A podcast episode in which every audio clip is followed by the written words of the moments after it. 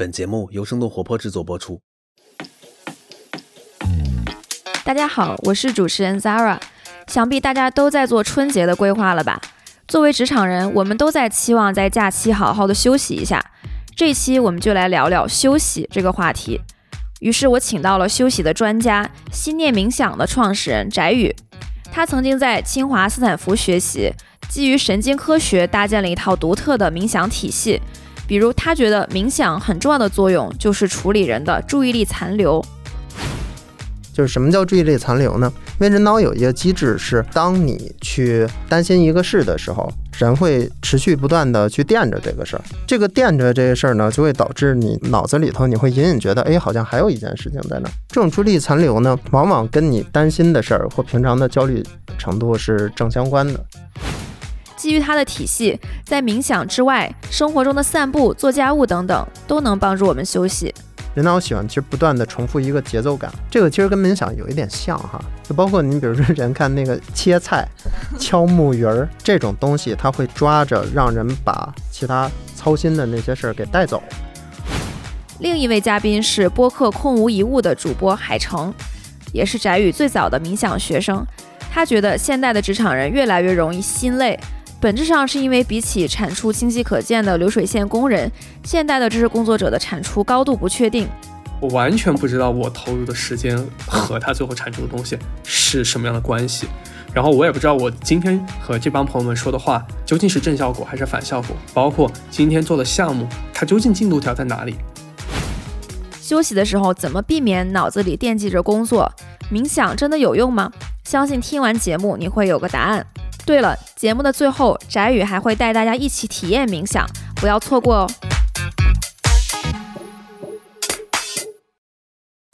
欢迎收听字节跳动飞书旗下的《组织进化论》，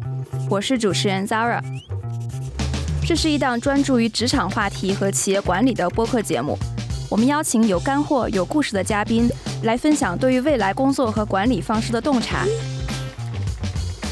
希望思维的碰撞可以激发出新的思考，让我们的工作更高效、更愉悦。翟宇，先跟大家介绍一下你自己的经历，还有你创办的这家公司。Hello，大家好，啊，我是翟宇，啊，我的公司，我的产品叫心念冥想，是一个做比较专业的冥想培训的这么一个在线的教育机构。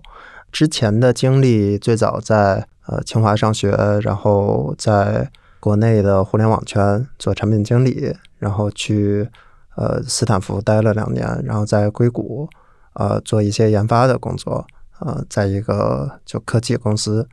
呃，然后后来就开始创业，创业刚开始做了一个知识变现的项目，然后那个项目后来比较稳定了，后来因为我蛮早就接触冥想，很多朋友就比较感兴趣嘛。最后开始教大家开始研究，最后形成了一个呃基于神经科学的一个体系，然后所以现在开开始自己做。嗯嗯，海城也简单介绍一下。我的话其实是这样，就我最早其实，在咨询公司里面做分析师，后来就是在一家卖酸酸奶的创业公司，从分析师一直干到供应链，然后最后自己带了个品牌，现在就出来了，然后做自己生意，就现在本质上是一个职业投资人。本身我也是另外一档播客，就空无一物的主播，就常年就在就靠投资赚钱，然后然后自己做播客就开心，大概就这样。对，大家有兴趣也可以去听一下《空无一物》这个节目。对，你的经历特别有意思，因为你其实是个理工科出身的，就是在清华学的电子，理工直男，对对对。然后在斯坦福学的也是理工工程管理相关的，是吧？是偏偏管理一点。然后你也一直混迹于创投圈儿，Yeah，差不多。对，然后咱们认识是因为你也在 GGV 纪元资本待过嘛，然后我也在 GGV 待过。其实你在很多家 VC 也都。就是实习或者工作过，在在在两家，然后怎么就进入了冥想这件事儿？这个事情比较巧了，最早接触冥想是在斯坦福的时候，那时候比较忙，比较忙就特别焦虑。其实蛮早就就焦虑，在国内的时候就会有一些，呃，但是嗯，在国外的时候，因为是一个纯的一个陌生的文化环境嘛，很多时候话都不会说，你这种积累的东西就比较多，同时也忙很多事儿，学习啊，找工作呀，然后想未来创业的事儿。那时候就就问一个朋友，因为我有一个朋友状态挺好的，他当时也是一边做一边创业，但是他就每天好像乐乐呵呵的，我就问他怎么做，他就跟我提了冥想。这里特别有意思的是，他在去斯坦福之前呢，是是在一个公司叫桥水基金，啊，桥水基金可能很多人不太了解，但是他的那个创始人其实现在开始在国内比较有名了，Ray Dalio，中文叫瑞达利欧嘛。然后因为他写了一本书叫《原则》，比尔盖茨做的序，然后他说了一个话呢，是说他差不多练了四五十年的冥想，然后他说的话是。冥想是他成功最大的秘诀，呃，然后我朋友就就首先给我推荐了说冥想能够让我状态更好，又去呃强调了他他是因为他老板才去学这个事情，然后我就就感兴趣就开始学嘛。你练完了以后，确实发现状态变好，然后我就开始教，开始教散服一些朋友，然后创投圈咱们的呃这些朋友。然后在教的过程中呢，其实你会发现，用传统的这个一些解释其实很难教。你比如说，我我最早学那体系说啊，冥想帮着人培养纯意识啊，或者什么超越意识啊，或者是现在比如大家经常熟悉的什么提升觉察、提升正念啊。你如果这么教的话，就是那最后大家会呃，到底是在怎么去解决问题呢？然后或者你到底要练到什么程度呢？这些就有的时候就很难说清楚，很玄乎。就是以前的很多教冥想，给人感觉就是很玄。对对对，就大家就不知道练到就是怎么练，然后我这么练对不对？那么练对不对？他没有一个没有一个系统。然后后来我想，OK，因为理工男很轴嘛，对吧？就是那我就想说，这个这你就不对，所以我就在想这个卡在哪儿。然后后来想，可能是卡在这个这个解释的本身有一些问题。我在想，那我可以信什么呢？就是神经科学能。出来的这些实验肯定是对的嘛，然后就去看了一年多的神经科学，然后慢慢的把一些各种体系这样串起来，然后这儿一步一步就走到今天。所以你的这个冥想的流派是是基于一些科学的依据，对于神经科学的一些理解。对，海城呢，你是怎么接触到冥想的？嗯，我的话是我的话是这样，就是因为我妈妈在我高中高三的时候去世了，然后我其实花了很多年去。嗯，去思考一个问题，就是为什么活着啊？这个对我来说真的是一个非常迫切的问题。然后，呃，我中间尝试过各种各样的方法来找到这个问题的答案。就因为可能因为这个经历，就会让我对呃，其实常规的享受或者说社会认同的东西，其实会有怀疑。就我想知道那个我最想信的东西是什么。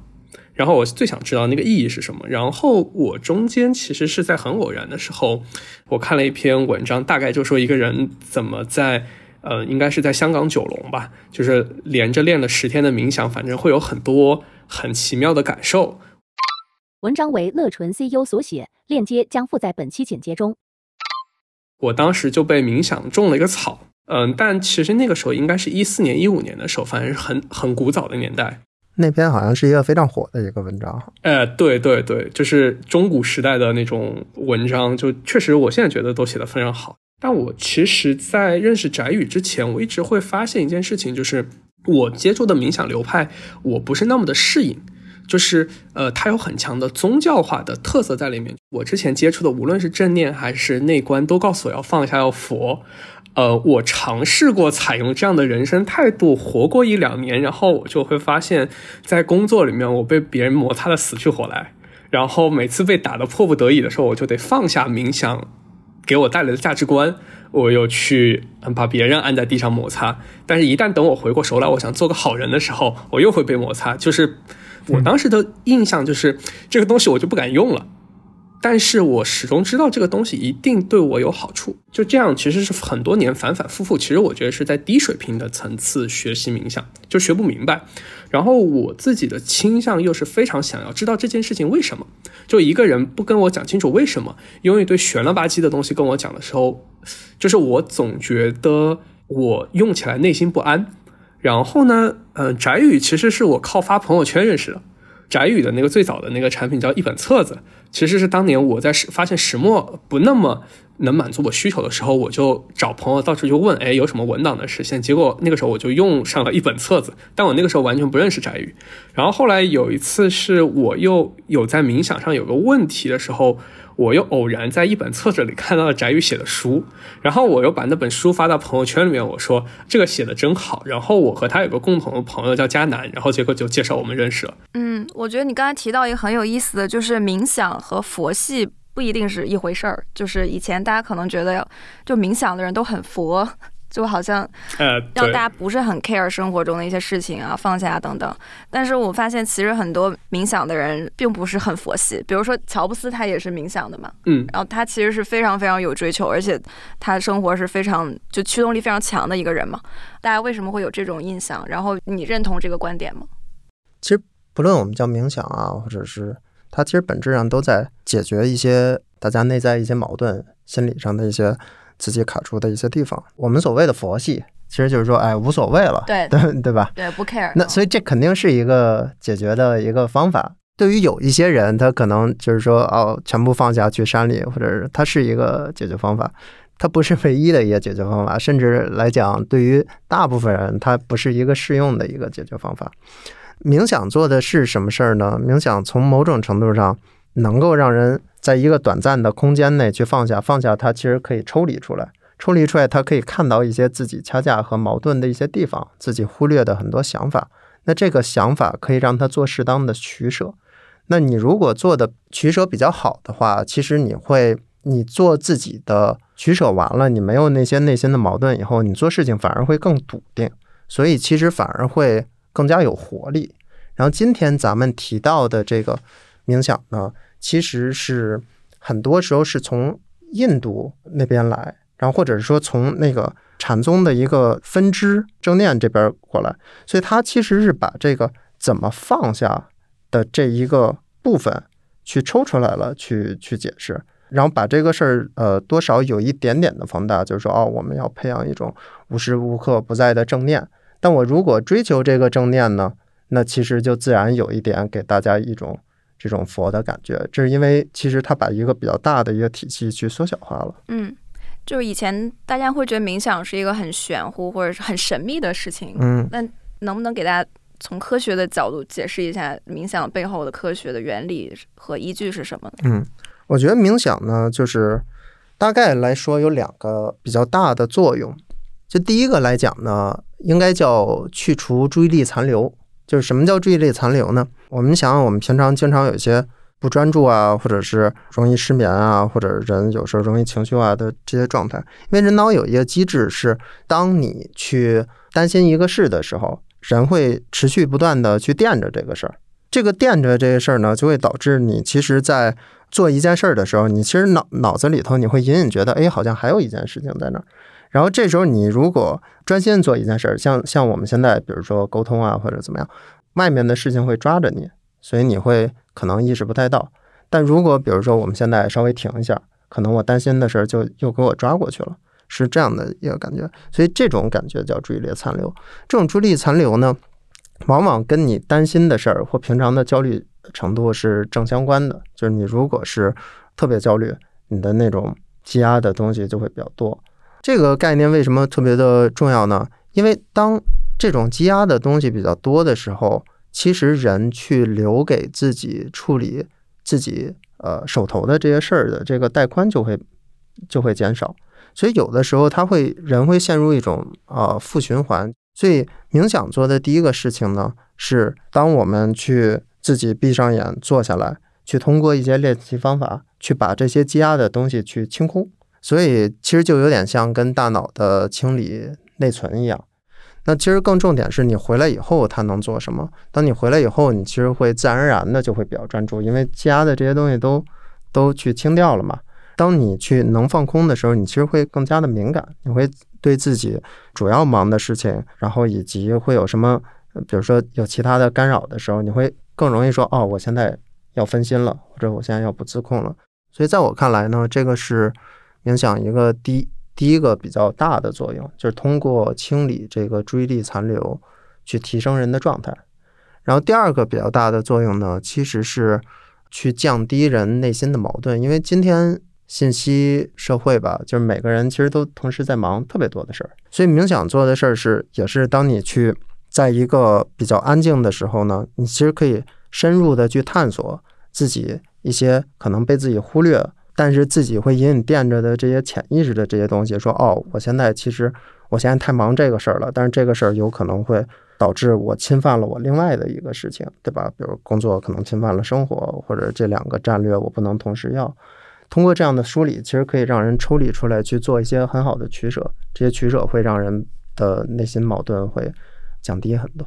嗯，对。那我觉得就是从这角度，冥想是能解决很多现代人的很实际的问题的。比较实际，基本上绝大部分知识工作者都面临你说的那两个问题，一个是做一个事儿的时候想另一个事儿，就注意力很难集中；然后第二个就是大家想要的太多。海城，你觉得那个冥想给你带来了什么变化？我觉得我可以从第二个点来说哈，就是翟宇刚刚说的，我会比较倾向于叫它叫欲望管理，或者叫做欲望的冲突管理。就简单的说，就是说让你的刀舞得再快，但你如果一次得搞定十几个事情的时候，人还是会崩的。就真正要解决这些问题，其实就是得嗯把这些事情给理理清，哪些事情其实真的就是你十几件事情，其实我们但凡理智的看一看，都知道做不完。但是人很容易，真的很容易陷在情绪里面，都想要。很多时候就是事情就是简单的令人心痛，但是真的就是嗯看不开。我就是觉得冥想似乎能够帮，至少是帮我能够搞定这件事情。对嗯海城说的这个，其实我想补充一下，其实就是时间管理其实很好。然后，但是如果我们去深入的看一下人的这个情绪系统啊，它很多时候特别逗，因为人的思考本身就是片面的思考，因为可能是因为不知道人为了节省能量或者怎么样，所以导致就是人经常会处于一个什么状态呢？就是我时间管理的其实都特别好，这个事儿这么做，那个事儿那么做，一旦你都想要。当你在做一个事儿的时候，你就会特别投入、特别嗨，然后就会就会做过，然后它就会自然侵犯到另外一个事儿。所以像我，比如我有有人教一些那个公司的一些管理者啊，或者怎么样，那这个其实他不是不知道，他是在当下的那个刹那去忽略掉了。所以在这个时候，就是冥想可以帮到，因为它可以让让你去更敏锐，所以就可以尽量不要忽略到嘛。因为我会经常帮人去算一些时间管理的问题，所以我是能够看到很多人很底层的数据的，所以我能够看到一个人，就绝大部分的我们眼里面就是做的还不错的朋友们，绝对没有他想的那么高绩效。实话说，我看到的一天能，只要他能真的脑子在线工作六个小时，算他赢。就是我见到绝大部分就是能工作四个小时就烧高香了，就是其他时间你问他在干什么，他真的不知道。但你会看到他确实物理上又在单位里面真的可能待了待了很长时间，就是这个是因为我能看得到，就是他几点钟出发，几点钟回家的。那这件事情就是真的，第一，大家不那么的缺时间；第二，就是说很多时候我会发现，同样的五分钟，情绪的损耗其实会造成很大的差别。就像今天，其实在录播客之前，我在今天就是纽约的时间大概七点钟的时候，我花了莫大的勇气。去和我的财务去做了银行回单，其实它总共就只需要五分钟，但是我把这件事情拖了半个月，因为它需要打开我的 Windows 电脑，然后我那个电脑还闪屏，然后操作又特别繁琐，就它其实只需要五分钟。你想五分钟，我看个 B 站视频也就完了，对不对？但那五分钟，我其实真的整整拖了财务半个月，财务也很火，我也很火，然后但是我就是真真是就这么拖，一直往下拖。其实它是情绪的问题，而不是时间的问题。就是大家虽然坐在那儿，但是他心不在那儿，或者他没有办法高效的就是集中精力做自己手头的，就是深度工作。是其实深度工作的时间每天可能也就几个小时。是，然后就刚才海城提到那个时间管理的话题，然后就让我想到说，其实很多找你的人，他们本身也都非常忙嘛，嗯他们是忙碌人群。然后就很忙的人就很容易陷入一个恶性循环，就是因为他忙，所以他没时间梳理情绪，没时间冥想，然后因为没时间冥想，他就更焦虑，然后就就更忙，然后就就会是一个循环。然后你怎么去说服一个很忙的人去抽时间做冥想这件事情？我觉得从两个角度吧，其实我们如果看大脑，咱们先不说是不是冥想，如果看大脑的话，很多的我们这种自我调节啊，要从两个维度来看，一个叫状态。一个叫那个忙的事儿的优先级，就是从状态来看呢，当你忙到就刚才我说的这种你垫着的事儿已经很多了时候，大部分你的忙其实是在用百分之五十的带宽去在处理工作，所以这时候那种忙其实已经不如你先把这个自己的带宽去释放一下，对吧？通过冥想也好，哪怕通过其他方式去释放一下会更好。所以呢，像那个，我记得之前那个瑞达利欧说，他提到一个很有意思，他是不忙的时候，他差不多会花二十分钟冥想；他忙的时候会花四十分钟，因为你相当于是磨刀不误砍柴工嘛。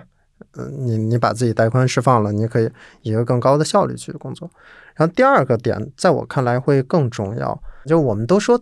忙，你其实由于时间是均匀流逝的，你要想做出比如说十倍或者是更多的成就，你其实永远无法去十倍你的时间的。你唯一能做的事儿就是把不重要的事情去砍掉。但是这个由于人脑的本质它是限于局部的，你要想砍掉的这个过程，其实你需要去抽离出来的。那么这个冥想本身就会在这方面给很大的这个帮助和作用嘛。你刚才说一个。电脑的类比我觉得挺有意思的，就是我们发现电脑内存占用特别多，快满的时候会很卡。对，就是有点像人脑袋里如果塞满了各种各样事情，其实没有办法把手上的事做好，就是非常低效的一个状态。然后冥想就有点类似于清理那个内存嘛，然后把那个空间清出来之后，就运行的性能会更好。有点像内存，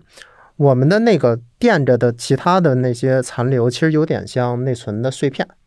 你积压了很多碎片的话，其实会造成一个什么问题呢？就是正在处理的工作的带宽不够。然后另外一个其实比较大的一个问题是，你的调度也会出了问题。你看有一些人，他积压的事儿太多了以后，他都没有时间去想说，哎，我现在到底该做这个事儿还是做那事儿？因为他一定是想着说，哎呀，我现在怎么这么烦？然后我手头这事儿还没弄完，我赶紧弄弄弄，然后就忙。但忙事儿可能没有那么重要。但是为什么呢？是因为如果我们用类比那个电脑，因为我是工程出身嘛，就有点像是说，因为你调动不同的任务的时候，其实需要调度器。当你那个内存被占着特别多的时候，你的调度都已经被卡死了，然后这个有时候系统就会陷入崩溃，就没有办法很好理智的选择该做什么，不该做什么。对对对。我觉得现在很多时候大家焦虑或者觉得事情做不完，大家会自动认为这是一个时间管理的问题，就是不是我时间利用的不够高效，然后会尝试用一些时间管理的方式去解决，但可能本质上它不是时间管理问题，而是精力和欲望管理的问题。就是，嗯，我其实还蛮赞同，就越忙的时候可以投入更多时间冥想。呃，当然，这个我可能对翟宇的冥想做了一定的魔改，就是不是一个非常纯粹的冥想。就我每天的早上和晚上，其实我都会投入一定的时间。我的最终的诉求其实是仅仅是提升工作表现，做出更好的决策。所以，其实我大概会用五到十分钟去尝试让我自己安静下来。就有点像让内存清理磁盘碎片，然后这个时候有足够的内存条去处理一件集中的事情。所以这个时候，我一般来说会去过当日的工作计划，就是呃，这个可能是我自己的一个工作习惯。我其实不太擅长去写字，我比较擅长图像化的思考，就是我大概能在脑子里面自己给自己建模，我就在脑子里面给自己建模或者放电影。我会去把今天的所有要做的事情在脑子里面全部演一遍，然后包括有些重要的决策，我就会发现，知识工作很多时候其实是带着情绪工作的时候效率很低。因为我觉得咨询公司曾经给我带来一个很好的一个训练，就是说，你得在做表之前，你就得想好这些表要目的是什么，用什么公式去实现。其实做起来很快，做的最慢的那批朋友是什么呢？他一开始就想要。把一些表填满，然后他后面就在疯狂的 debug，就是所以我自己的工作习惯就是我今天会想好我今天要跟谁说这些话。其实你会发现绝大部分的工作，我们其实绝大部分的知识工作，其实基本上就像一个复读机一样，在这跟人聊天。其实我只不过把很很多人的利益沟通，因为我可能会涉及到很多利益沟通，我会去想别人在考虑什么，他关心的风险是什么，他究竟关心的收益是什么，我把这些东西都想明白了。其实很多时候，在我看来，就基本上就是属于就是聊天、签合同，然后看数据，然后去回测，就大概就是这么回事啊。加上加上就是可能激烈的冲突管理，仅此而已。就我会发现，很多时候最大的问题就是大家边想边干，而且想的也不深入，那这时候就就活该被打。因为海城是我很早的学啊，刚开始我想到这个词叫欲望管理，但我觉得后来这个欲望这个词它多少有一点。负面性好像老在强调可能偏消费层面的一些事情。其实也不是，就是每个一个人的诉求管理，就是他其实应该先做好自己的诉求是什么，然后这个诉求之间最好不要有矛盾，然后诉求之间不要超出自己的承载力。当你管理好自己的诉求的时候，后面是时间管理和一些就是方法的一些探索。嗯，就是对自己想要的事儿有一个合理的预期和有一个。合理的预期，而且最重要的是不要有矛盾。嗯很多时候，其实我教过一些学员，他其实是很明显这事是有矛盾的，两个事情不能都要的。就是其实也是由于人脑的这个机制，它会陷在一个事儿和另外一个事儿里面，嗯，然后他看不到这种矛盾。我们今天的关键词是休息嘛，然后我们发现，在现在这个大家都是知识工作者的时代，休息变得越来越难了。嗯，经常是下了班之后还在想工作的事儿，或者是睡觉的时候想工作睡不着啊，或者是工作的时候又在想那个别的事儿，然后也工作也工作不好，休息也休息不好。那要解决这个休息的问题，我们要不先回答另一个问题，就是人为什么会累这个问题。很多人其实没有太意识到，是它累其实有两个层面，一个层面呢是人做一事儿做多了，就真的是没电了，或者是需要吃饭饿了，或者是需要睡觉，就是这是一种累，这个就是体力上，就体力上能量不够了。嗯还有一个就是人，比如说我现在做一个自己想做的事儿，我做完了，其实你觉得哦这事儿做完了，再做下一个事儿，很多时候人人会一直高亢。然后为什么就是有些人讲这个，就是当人在一个叫活在当下也好，叫知行合一的状态下，他其实做很多事儿其实没有那么累。但有些人就是做一点事儿就会特别累，包括你像我之前去带过一些那个抑郁的学生，他就是做什么都累，做一个小时就不行，就会歇。那这个其实已经就不是能量和体力的问题了，这个是情绪的问题。那情绪的机制是什么呢？像我说的，当我有觉得这一件事情它没有满足我的诉求的时候，我其实会压着一一个事儿，它会压着我这些带宽。能压多少？它这个其实是是有这个不同的程度的。压的再多一点，我们就叫焦虑。当你压的越多，你能分配给外面的那个能量，其实就会越少。它这个积压到一定极限值的时候，你就其实会有一种感觉，就是说，哎呀，我现在什么事儿都不想做。就比如说，你看一些相应焦虑程度比较深的，他其实不是做累了，他就是做做了一个小时以后，然后他会在这一个小时的过程中不断想说这个怎么又没弄好，呃然后我前头那个怎么还没解决，然后他就烦累了，然后他就说算了，我就不做，我就就在那儿待着。其实这个程度是冥想可以管理的，前面的其实是通过锻炼啊、体力啊那些去管理的。今天我想主主要聊一下，就是后一种休息，嗯就是这种脑力和精神上的休息，因为咱们就人类从工业时代进入了信息时代嘛。工业时代，如果大家是在工厂里做体力劳动的话，你下班休息是和工作的界限是非常明确的，就对只要离开这个工厂回家了，你就休息了。对，啊、就没有再工作。呃，但是我们现在都是大家都是脑力劳动者，然后知识工作者，所以工作的时候是要耗费很很多脑细胞，然后耗费甚至耗费情绪资源的。对，然后这个时候你也没法确保你你身身体离开了工作的办公室之后，你脑子里大部分人是没有离开的。对对，然后这个界限是非常模糊的，因为你没有办法控制去想什么。像我现在就是时刻基本都在工作。对，很多人其实没有太理解的一个事情，它有点像冥想的能力是天生的，可能在冥想的历历史发展上导致导致就是说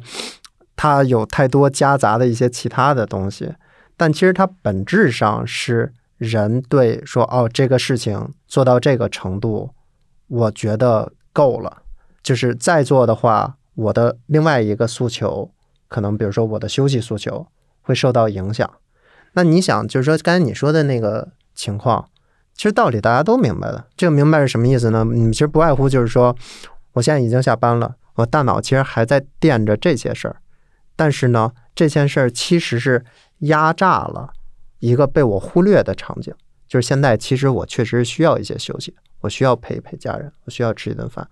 那你你其实需要的事情是让你被忽略的东西去提升上来。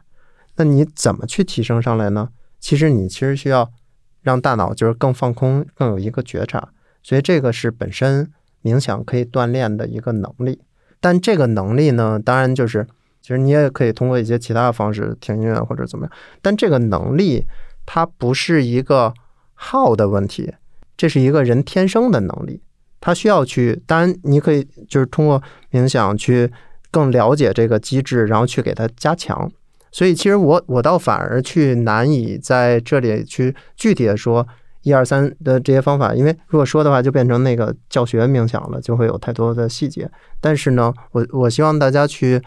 理解一个事情，就是这个觉察的这个能力是最关键的。那这个本身也是冥想在帮助大家的。你曾经把冥想比喻成随身携带的心灵健身房嘛？嗯。所以你觉得这种呃意识到自己的注意力的分配，或者去更好的分配注意力这件事情，它是一个像肌肉一样需要去锻炼的能力吗？用肌肉的类比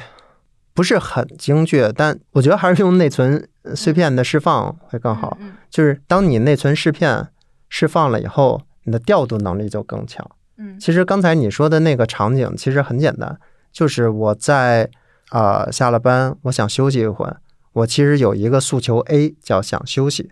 有一个诉求 B 叫我还要工作。这个工作其实是是由于我的一些，可能是因为一些我希望上进，我希望呃工作完成的这些诉求去驱动的。这两个诉求其实是有冲突的，那我们需要做一些取舍。但是呢，当你去一直在垫着这个诉求 B，就是工作的这个诉求的时候呢，你会不断的被拽过去，然后这个是它被被压制的一个最主要的原因嘛。那么，所以你其实需要去抽离的来去看，然后说，哎，这两个我是不是很明显不能都要了？这种真正从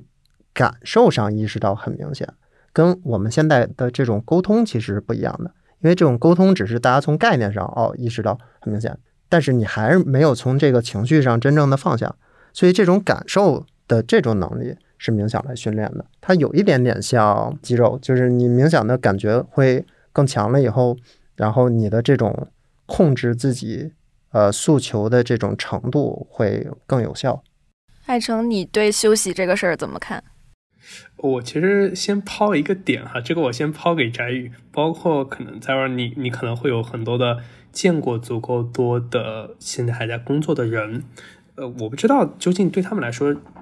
就是体能上的累。和就是我们刚刚说的这种偏向于更加精神层面上的累，哪个会更累？我我给你还原一个场景哈，就是这件事情，我刚脑子里面一直在回顾之前，我之前看过一个节目，就是河北生活的一个程序员，每天早上五点钟上班，然后八点钟到北京，然后工作到六点，然后再下班。他也许每天还有很多事儿，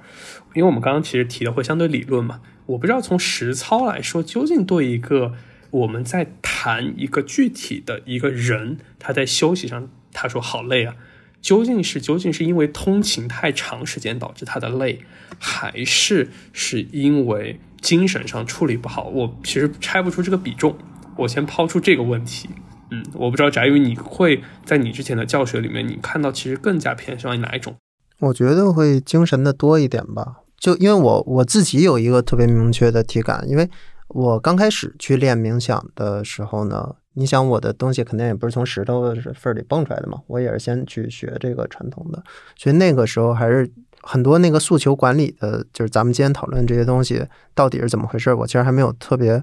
想清楚。我我理得越清楚，我就发现我越来越不累，这个很奇怪，就是我干的活越来越多，但我越来越不累。然后，所以从我自己的身上，我会有。这样一个比较明确的一个感觉，就不累到，甚至有些朋友会觉得就有一点夸张。就比如说我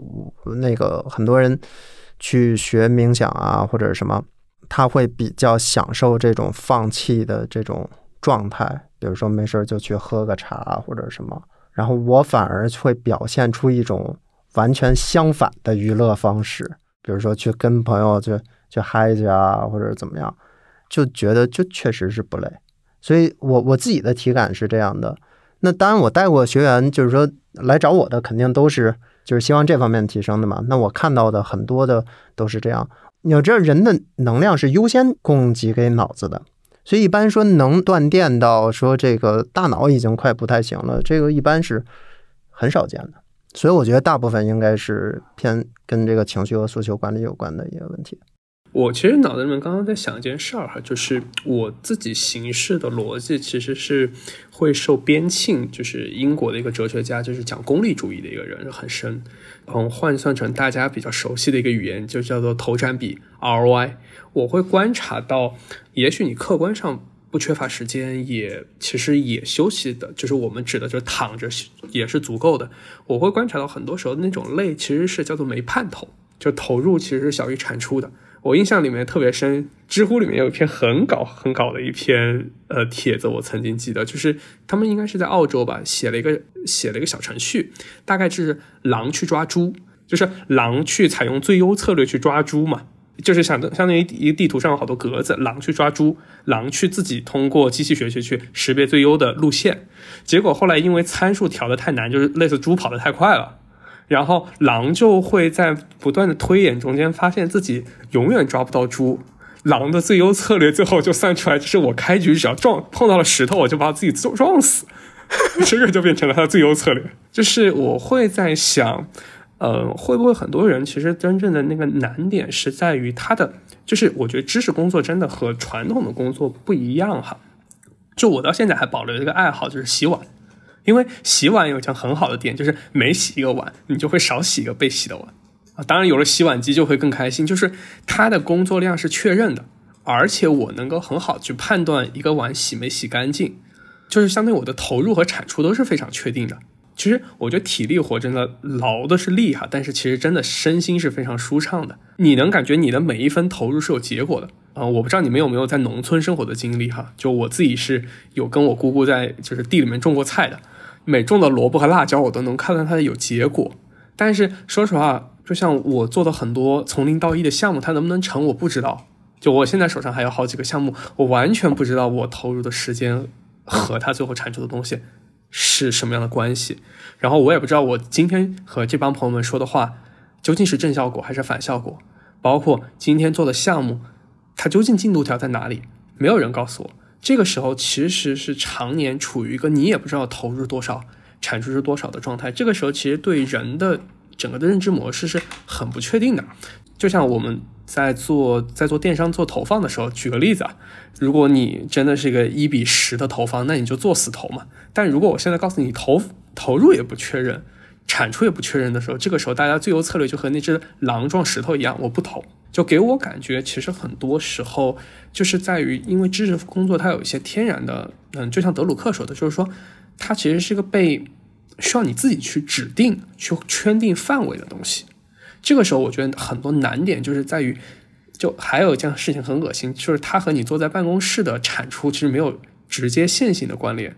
我觉得你刚才有一点挺启发我的，就是我们现在这个。社会或者大家工作中不确定性越来越多了，对，就是你投入一个小时，你也不知道这个真的有没有用，或者你做一事儿也不知道会不会成，对。那在这个时候，然后不确定性就会造成很多焦虑嘛，或者所谓的心累啊。然后那这个时候是不是我们休息的策略就是去做更多能给你带来确定性的事情？比如说，就像你刷碗，或者说做家务。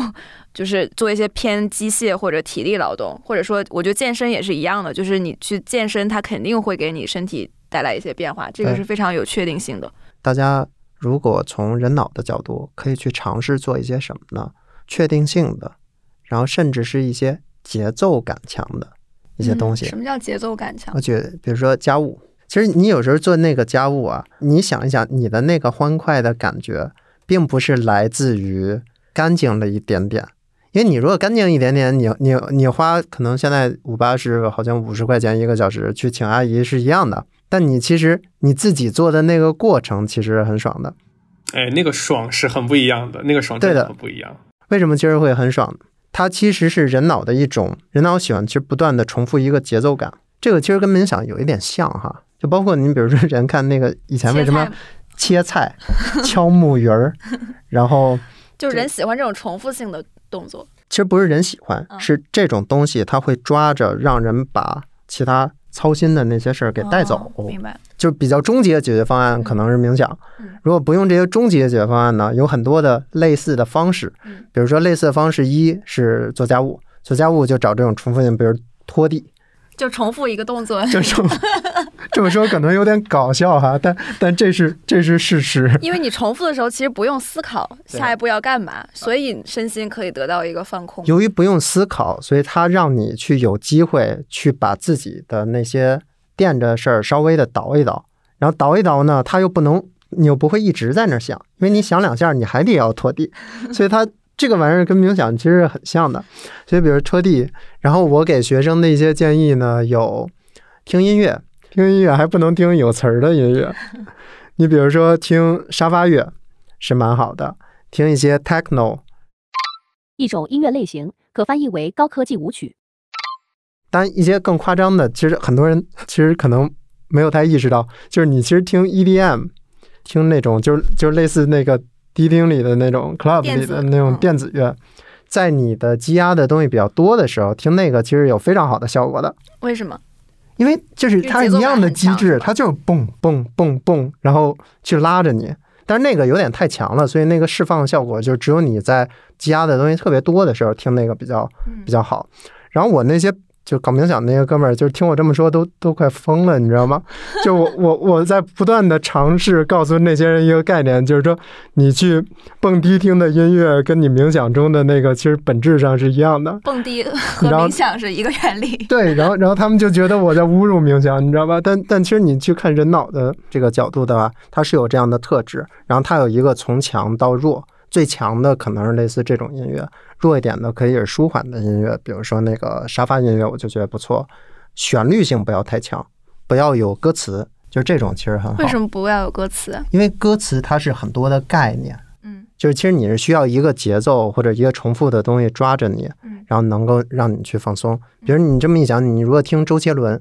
你听完周杰伦，你是很去被周周杰伦抓在，嗯，又这个激发了一些音乐里情绪。但是你主要是你嗯并没有去帮着你去释放你积压的那些其他的东西，你只是被被周杰伦给抓住了而已。海城有什么放松的方式吗？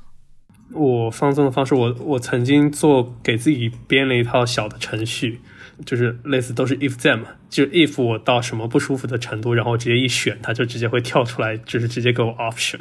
呃，我印象里从高到低应该是打拳，打拳是就是对我来说好像最有效的。刺激是就是在就是牵着我的柴犬在满院子跑，就是我会抄着弓箭，然后带着柴犬满院子到处跑。然后就是洗澡，洗澡以后就是我现在都是按强弱的，就是洗澡下面是洗碗，然后接下来是冥想。就是我觉得之前我曾经会把冥想和其他事情看作是割裂的，我自己的整个学习冥想的思路其实是从就是时间管理和现实中间实战的不断摩擦中间往上打的一套逻辑。所以我在跟翟宇聊的时候，我其实会带入我很多过往的实际经历。然后这个时候，我当时的一个问题就是，我会发现这些东西都对我有效。举个例子，我每次在开完会以后，类似牵我狗就会效果会更好。然后，但是我会很明显的发现，就是洗澡对我不顶用。我其实后来是有一次在跟翟宇在聊，就是这种不同的强度刺激的时候，我获得了一个解释。其实我觉得很好的一点就是，他能把这个类似刺激程度排清楚以后，我其实。我的发挥空间就大了很多，否则我之前总觉得事情都是相互矛盾的，我就不敢做，我很害怕做错。我总觉得是不是哎，我遇到这个事情我一定要冥想，但其实我最近其实冥想不是那么多，因为我可能会发现洗澡对我更有效。我其实最近遇到事儿了，我的最简单的方法就是直接就去先去洗个澡，然后再说，我会发现其实效果也很好。对，它这里是有一个，就是其实最后本质上是我们通过冥想去理解人的意识的运作规律。那通过这个意识规律呢，其实你可以去调整自己的。就海城刚才说的呢，就冥想是他走的深，他静的程度非常的安静，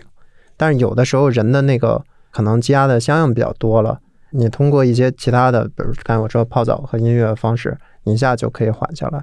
然后可以再接着去进行一些自己深深入的一些挖掘，通过冥想。其实健身对于放松是很有效的嘛，就是是不是人的身体上越累的时候，反倒脑子可以更放松一些？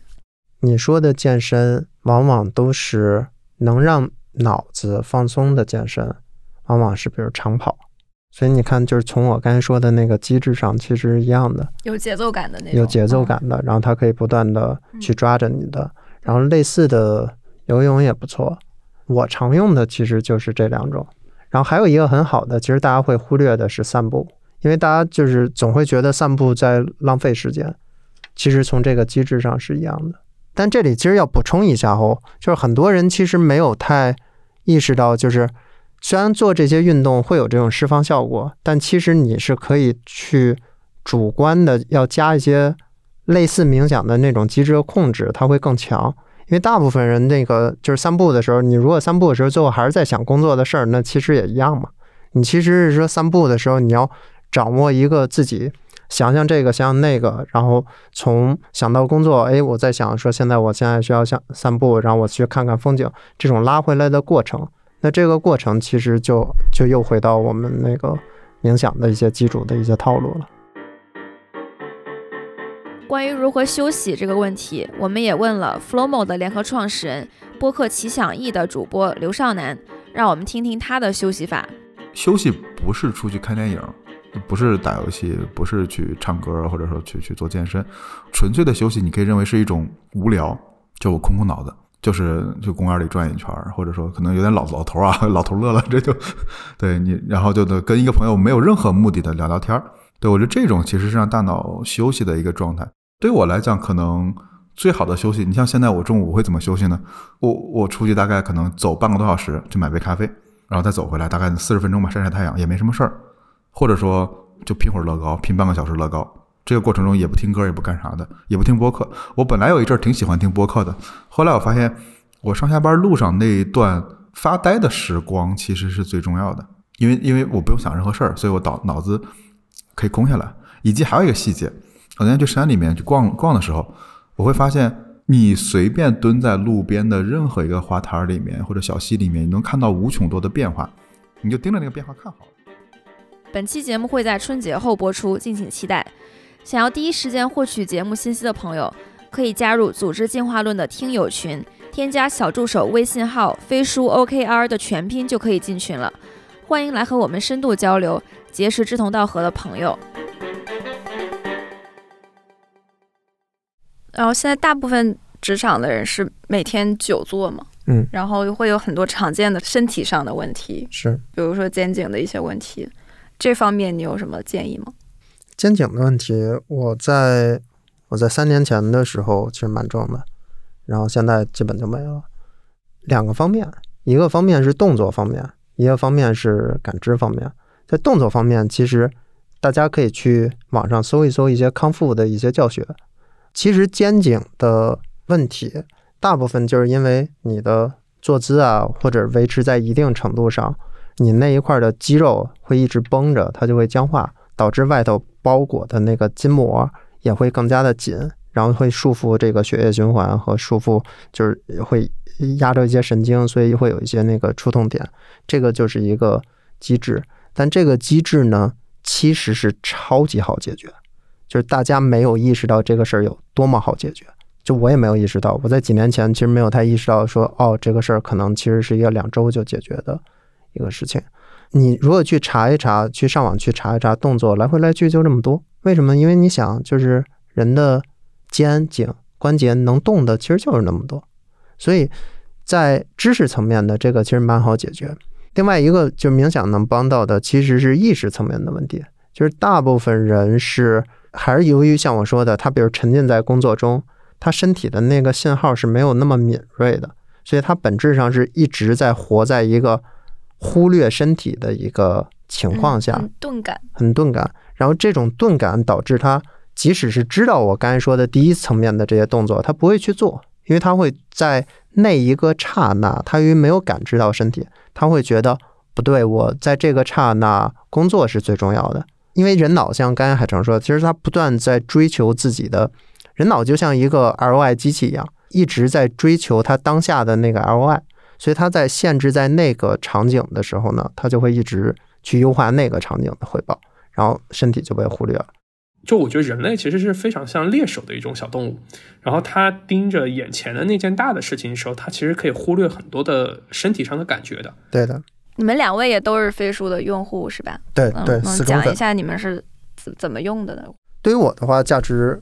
非常的明显，因为你你想，像我刚才提到，首先我有很多志愿者嘛，我们有志愿者，然后我有全职，有兼职，而且每个人都在不同的地方，有在美国的，有在杭州的，有在北京的，然后所以大家必须得需要一个线上的一个工作的这个方式。然后飞书是这块我觉得做的最好的，而且飞书有一个功能我超级的喜欢，就是那个你们飞书的妙计。飞书妙计是飞书自带的语音转文字功能。关于使用妙计等工具高效制作播客的文档，会放在简介中。就是我基本所有的话，所有的事情都会去录录描记，然后录完了以后，它可以沉淀下来，沉淀下来，然后当跟其他的同事，不论是内部的和外部的去讨论的时候，它就可以不用再重复了。其实也蛮蛮蛮巧，由于是我做这个行业，像刚才说的，我就认识各个行业的一些人。那我这个人其实又蛮有好奇心的，所以就经常会有一些像海城这样的朋友。其实我们我们的很多时候，其实大部分时候我们都不是聊冥想的，因为都已经大家都已经比较懂了，对吧？大部分时候会聊各式各样的东西，经济啊、生意啊，然后这些东西其实我们就都可以沉淀下来啊，沉淀下来，然后我们一方面自己做一些梳理。另外一方面就是，就其他的这一些小组织的时候，也可以给别人去看一下。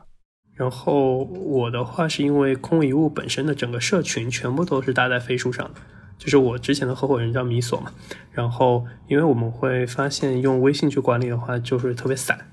呃，然后就管不住。嗯，这个时候我们当时就用了飞书。事后，呃，当时飞书我们还没搞懂飞书妙计啊。事后证明这是一个非常正确的决策，搬到了飞书上。一开始到飞书上面，它对我来说比较好的点就是，我们因为之前录播课最大的问题就是音质特别差，而且特特别容易断网。呃，然后飞书 就是不容易断网，这是一个特别大的优点。然后后来其实让我就是一开始我和我呃另外一个合伙人叫小白，就我们其实对飞书一开始还没有那么多感觉，毕竟你换了个工具嘛。然后真正让我们其实呃录转粉的很很重要的点就是那个录制可以变成猪头特效，就是我们那 虚拟头像，嗯，对，嗯，我们就我们就在那里玩了一个下午，然后后来我们对这件事情就会开始有好感，然后但是我觉得杀手级的那个应用其实是也是飞书妙计，还有一件事情我觉得比较好哈，就是说，因为我做的其实嗯不是纯粹的价值投资，我其实还是以偏稳的套路来，所以其实它是一个很精细的财务管理，然后。飞书比之前我做的那种就是表格类的协同软件很好的一点，它能做跨表引用，而且很重要的点就是不丑，就丑是很影响你在看表时候的心情的。能够跨表引用的话，这个时候就像我们有不同的业务线，我们其实直接能把数据之间关联在一起。我是一个对自动化和 SOP 有执念的人，然后我就会希望这个世界就是，呃，这个人在这边输一下，那那边所有东西都能变的一个人。飞书是能满足我这个需求的，否则之前我是 Excel 大表套小表，啊、那个就很煎熬。就是飞书其实蛮适合去做一些行业交流的，因为就是由于我做呃这样的事，然后就包括比如说你看我做这个生意，它涉及到一些比如说品牌的定位啊，涉及到一些投放啊或者怎么样，大家可能常见的是请一个人来来现场交流。呃，如果有飞书妙计的话，我现在大部分的不论是一些跟投资学习相关的，还是一些就是我行行业我们团队需要的，我其实就像朋友的时候时候，然后我说，哎，那个咱俩聊一下好吧？呃，咱俩聊一下，我就会录下来，然后录下来以后呢，我就会发给团队。那这样的话，就是首先团队他也不用全程的来参与，因为我如果把人请过来，其实首先人家的成本其实很高，其次麻烦的是团队他也不一定是所有人都需要知道。我会都录下来，然后就发给团队，然后我会直接跟他说说你去看，就是这个视频，我是需要你看这块儿和这块儿的关于这个道理，我觉得他他是想的比较明白的，所以就是妙计是一个我超级超级喜欢的一个产品，它可以实现这种异步的沟通，实现异步的沟通，它把这种需要面对面交流的东西可以变成多人的，而且每个人都异步的交流，这个对我是非常有帮助的。就是我们像在录空遗物之前，我们在有一个很大的问题，就是文字稿的整理吧。就是我们之前其实飞书妙计最早我们不是用来开会的，因为最早那个时候我们都在北京，它最主要的功能是把我我们的那个录音软件转化成文字，方便我们的逐字稿去做转化。然后，因为我之前曾经用过很多的那种语音转文字的软件，因为我本身是苗族人嘛，所以我可能那个普通话非常的悲剧，就是其实我听起来也还挺好的，但是我也不知道为什么，就是转化起来就是，就是我我会看着就会非常火大。因为之前我的我有同事，就是我们同样说一句话，就是那个北京哥们儿，就是转化出来就是一段话，我的那个就是直接就它就不是一段完整的文字了，然后我就非常懵逼。后来我就会发现，我第一次上传飞书的时候，我发现，哎，竟然识别率还还是能我让大概有九十吧，就是我至少能改吧改吧就能变成一篇文章。那件事情让我体验感非常好，因为之前我就在用。呃，我就不说具体是哪一家好了，就是其实是国内最大的那家，然后就让我感觉我在是在跟一个智障在对话，就是当然我自己就是那个智障，然后就是我改文字就非常的痛苦。对我们现在的节目也是用飞书妙记做逐字稿，就是大家在各大音频平台点击我们那个节目的文字描述里都有每一期的妙记。对，然后我觉得就飞书不仅适合大型企业吧，其实它也挺适合。小团队或者是像你们这种社群来用的。然后我觉得还有一件事情，其实这是在企业里面很实在啊，因为我之前总在做从零到一的事情，就是之前在上一家公司的时候，就是我会经常会发现，做着做着，等产品上线了，我竟然找不出我们为什么当时要做这个，大家就打得死去活来，相当于你的决策依据当时没有录音，然后这个时候大家还得返回去去找吧，当时是怎么决策的，锅在哪里，究竟是谁提的？这个时候其实死无对证。如果我现在回忆起来，如果当时呃去能有录音的话，或者说录屏的话，就会真的会好很多。至少我们大概就知道问题会在哪里，能找得出来。真的我会发现，很多时候决策流真的能找到一些原始的凭证的时候，真的会很有效，就能够很大程度上去改善决策的质量，把决策流程沉淀下来。嗯，是的。这个时候我至少在复盘的时候，我知道知道我自己是怎么死的嘛。然后最后就是因为我们讲了很多冥想相关的话题，我们也想带大家沉浸式的体验一下，就是自己体验一下冥，可不是可能不是所有人都有这个冥想的经历啊。嗯，我觉得是这样，就是其实不该不太可能，呃，我们通过两三分钟去学会冥想，所以呢，其实通过一些简单的东西，我们能去建立一下这样的感受。所以我觉得今天的时间比较短，我可能就带大家做一个两分钟的，更多是我们每个人试一下，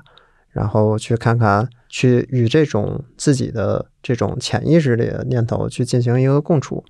就大概的，就是你们的粉丝去做冥想的时候呢，找一个相应比较安静一点的一个地方，然后找一个比较舒服的坐姿。那么由于其实冥想是帮助你去切断一些外界的一些信号。所以这里的重点呢是身体比较舒展、比较舒服就可以了，然后不要太窝着，可以有个靠背，但是尽量头不要靠在后面，容易睡着。因为冥想的一个核心的原理呢是通过自己关注一个点，比如说我会给大家一个锚点，叫做 Om，你在大脑中去不断想 Om 的这个声音，在想这个声音的时候呢，由于这个 Om 本身也没有特别多的意义。那它本身就不像一个我们对话的时候能抓着你的注意力，对吧？所以你的大脑呢就很容易去飘到其他的事情上，往往挑的这些事情也就是我们刚才说的积压的这些事情。那当在飘到的时候呢，其实我们会注意到，注意到的时候就轻轻的拉回来就行。当然后面还会有很多细节，但我觉得今天是一个体验吧，我们先去感受一下杂念是怎么回事。下面。我们就跟着音乐来体验一下冥想吧。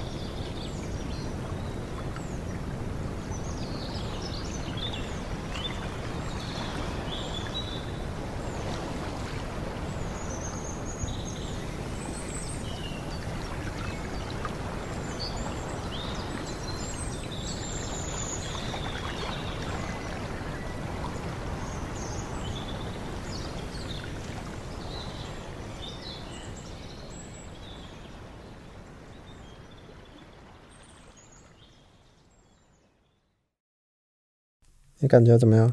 你会觉得你有想到什么吗？就是还意识还是会飘到很多其他的事情。就是一般你在你刚才比较忙，然后以及刚冥想的时候，你会相应这个杂念，会更容易是一些最近比如发生的一件事情。对，我相信，其实，在两分钟，大家可能就觉得乱乱哄哄的，可能就还没太细想呢，基本就过去了。可以大家自己试一试。对，试一大家可以把自己想到的事情写记录下来，然后欢迎发到我们的评论区。就可以再尝尝试一个，比如说三四分钟或者更长的，嗯然后去试一试。好啊，然后最后我们给大家上一个福利吧，嗯嗯，就是因为你也有一个冥想的课程嘛。对，就是大家可以去公众号搜索“心念冥想”，心念冥想就是刚才我跟大家介绍的这个我们的这个体系嘛。心是心情的心，念是念头的念。如果就是大家有兴趣比较系统的学习冥想的话，你们的组织进化论的粉丝都可以有一百元的优惠啊，直接跟我们的助教说就可以了。就说你是组织进化论过来的，就可以享受一百元的优惠。对，好，那我们今天就聊到这儿，好的，谢谢，谢谢 Zara，拜拜。谢谢海城，拜拜。本期的组织进化论就到这里。如果你喜欢这档节目，欢迎转发给身边感兴趣的朋友。我们也期待你在节目下方的精彩留言，同时也邀请大家加入我们的听友群，请添加我们的小助手为好友，微信号是飞书 OKR 的全拼。在这里，你可以跟我们深度交流，结识志同道合的朋友。也欢迎大家关注飞书的微信公众号，或者访问飞书官网飞书点 cn。感谢大家的收听，我们下期再见。